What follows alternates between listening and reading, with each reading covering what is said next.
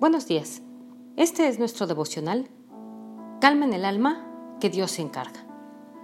Hemos estado hablando acerca de que tu actitud marca la diferencia. Caleb, Josué y el pueblo de Israel no están llegando a una tierra porque simplemente quieren llegar.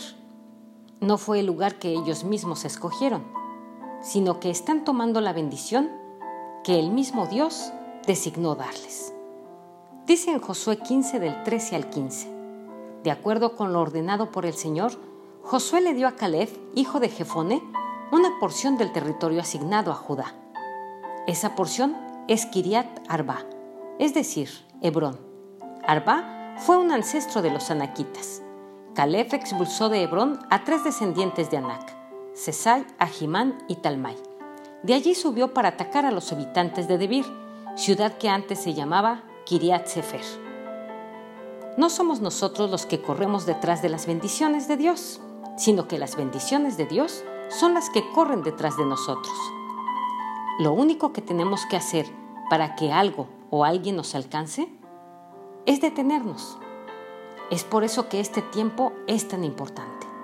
El Señor nos invita a encerrarnos, calmarnos y quedarnos por un momento quietos y que sus bendiciones nos alcancen. Todas las bendiciones que han llegado a tu vida son porque Dios ha querido. Y las que vienen en camino son solo porque Él quiere y además puede. Dice en el Salmo 65 del 9 al 12, Con tus cuidados fecundas la tierra y la colmas de abundancia. Los arroyos de Dios se llenan de agua para asegurarle trigo al pueblo.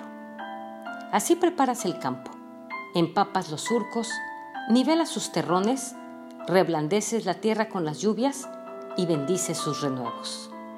Tú coronas el año con tus bondades y tus carretas se desbordan de abundancia. Rebosan los prados del desierto. Las colinas se visten de alegría, pobladas de rebaños las praderas y cubiertos los valles de trigales. Cantan y lanzan voces de alegría.